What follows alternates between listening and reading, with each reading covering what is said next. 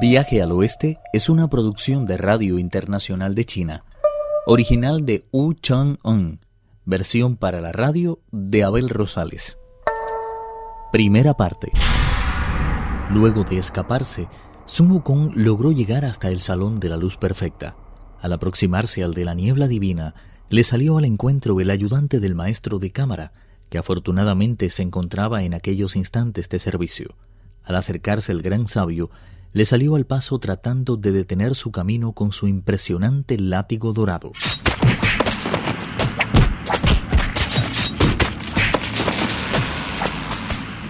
Iniciaron una lucha salvaje que estremeció hasta los mismísimos cimientos del Salón de la Niebla Divina. Fue un encuentro a muerte entre un patriota con fama de grande y un rebelde de nombre no menos notorio se ensarzaron en un duelo sangriento, ansiosos por mostrar sus dotes de guerreros que a nada temían. Estuvieron guerreando durante largo tiempo, pero ninguno fue capaz de obtener una clara ventaja sobre el otro. El ayudante del maestro de cámara, sin embargo, había logrado dar cuenta de lo que estaba ocurriendo a su sección de truenos, que envió a 36 dioses del rayo que rodearon al gran sabio y empezaron a acosarle con todos sus efectivos. Ante tan comprometida situación, el gran sabio sacudió una sola vez su cuerpo y se convirtió en una criatura de seis brazos y tres cabezas. Hizo otro tanto con la barra de hierro y al instante se multiplicó por tres, haciéndolas girar con tanta rapidez que los dioses del rayo renunciaron a su ataque.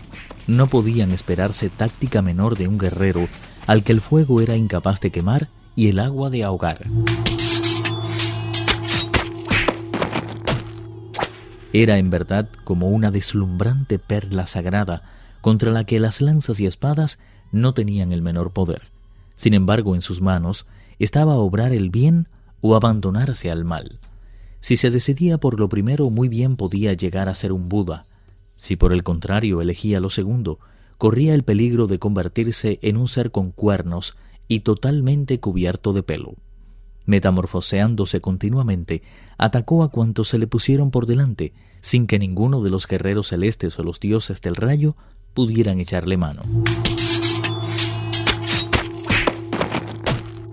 Todo el fragor de la batalla llegó pronto a los oídos del emperador de Jade, quien sin pérdida de tiempo ordenó al ministro errante de inspección y al ministro inmortal de las alas sagradas ir a la región del oeste e invitar al anciano Buda a venir a dominar al monstruo. En cuanto recibieron la orden, los dos sabios se dirigieron directamente a la montaña del espíritu.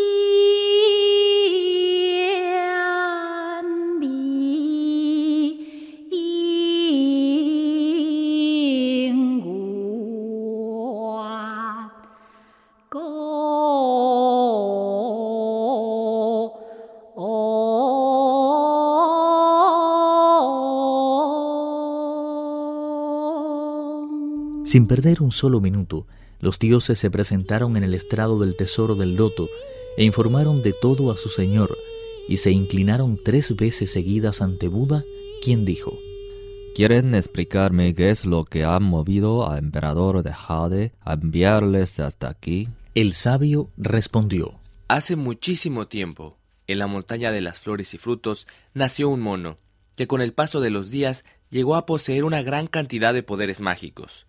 Sintiéndose seguro, reclutó un enorme ejército de monos que sumieron al mundo en un perfecto caos. El emperador de Jade le ofreció entonces una acta de reconciliación y le nombró Pima de sus establos.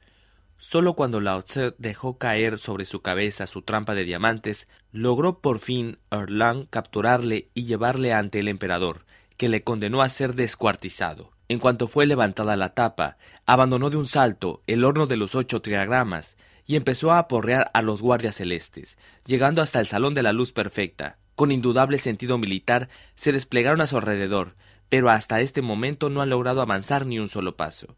La situación se ha tornado tan desesperada que el emperador de Jade ha optado por suplicarle que acuda en defensa de su trono. Cuando Tathagata Sakyamuni lo oyó, se volvió hacia los bodhisattvas y les dijo Quédense aquí en el templo principal y que ninguno abandone su postura contemplativa.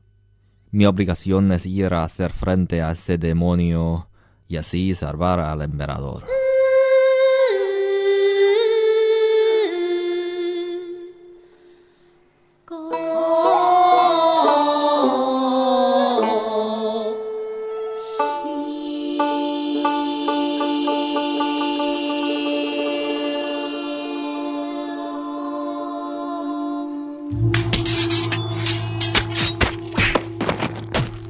Nada más tras poner las puertas del salón de la niebla divina, llegó hasta sus oídos el ensordecedor fragor de la lucha. El patriarca budista lanzó entonces una orden dharma. Que los dioses de rayo dejen de luchar al instante y que el gran sabio se acerque hasta mí para que pueda preguntarle sobre la clase de poderes divinos que le asisten. Los luchadores bajaron enseguida las armas, rompiendo el orden de batalla que habían mantenido hasta entonces.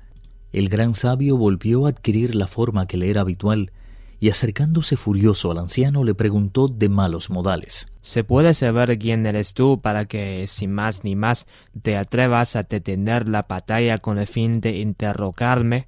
Yo soy Sakyamuni, el venerable de la región occidental de la suprema felicidad. Si ahora me encuentro aquí es porque he oído hablar de tu atrevimiento de tu falta absoluta de respeto y de tus continuos actos de rebelión contra el cielo. Así pues, respóndeme sin tardanza a las siguientes preguntas. ¿Dónde naciste? ¿En qué lugar aprendiste el gran arte? ¿Por qué te muestra tan violento y contrario a las normas? Yo fui engendrado por el cielo y la tierra, mágicamente unidos para darme el ser, y vi la luz en la montaña de las flores y frutos. En la caverna de la cortina de agua establecí mi hogar, pero busqué después la amistad y los conocimientos de un gran maestro, que tuvo a bien iniciarme en las enseñanzas del misterio. Con él aprendí a ser eterna mi vida, a metamorfosearme y a convertirme en el ser que me viniera en gana. Por eso encontré demasiado estrechos los caminos de la vida mortal en la tierra y me propuse habitar en el cielo de jade verde. Sin embargo, descubrí con amargura que no me estaba permitido molar en el salón de la niebla divina, ya que, como ocurre entre los hombres, a un rey le sucede otro y solo a él le está permitido residir en tal palacio pero yo no acepto normas semejantes. El honor está íntimamente ligado a poder y únicamente debería ser rey quien es capaz de guerrear y obtener la victoria. Tú no eres más que un mono con espíritu. ¿Cómo puedes ser tan presuntuoso y aspirar a hacerte con el respetable trono del muy honorable emperador de Jade? Desde su más tierna juventud empezó a practicar actos de piedad, pasando después por la amarga experiencia de 1750 calpas, o sea, las pruebas a las que debe someterse. Quien, una vez alcanzada la iluminación, desea conseguir el estado búdico, cada una de las cuales posee una duración de 129.600 años. Puedes calcular tú mismo los siglos que tardó en alcanzar la altísima posición de la que ahora goza. Tú no eres más que una bestia que ha obtenido en esta reencarnación un emportorio humano. ¿Cómo te atreves, entonces, a aspirar a lo que nunca podrás alcanzar y está totalmente por encima de tus posibilidades? Arreviéntete, ahora que todavía tienes tiempo, y deja de decir tonterías. Date cuenta de que tu lengua puede conducirte a la ruina y hacer que tus muchas cualidades se esfumen como la neblina. El rey mono replicó ante Buda. Aunque emperador de Jade se haya dedicado a las reglas y prácticas encaminadas a la liberación del espíritu desde su más tierna edad, no le debería estar permitido permanecer aquí para siempre. Como muy bien reza he dicho, muchas son las puertas que da la realeza y nadie me asegura que el año próximo no vaya a tocarme a mí. Así que lo que puedes hacer es decirle que abandone cuanto antes su trono y me entregue a mí el palacio celeste. Eso pondrá fin a todo el conflicto. De lo contrario, continuaré luchando y no habrá paz jamás. Viaje al oeste uno de los cuatro grandes clásicos de la literatura china. Versión para la radio, Abel Rosales. Actuaron en este capítulo Pedro Wang, Raúl López y Víctor Yu. Esta es una realización de Abel Rosales, quien les habla, para Radio Internacional de China.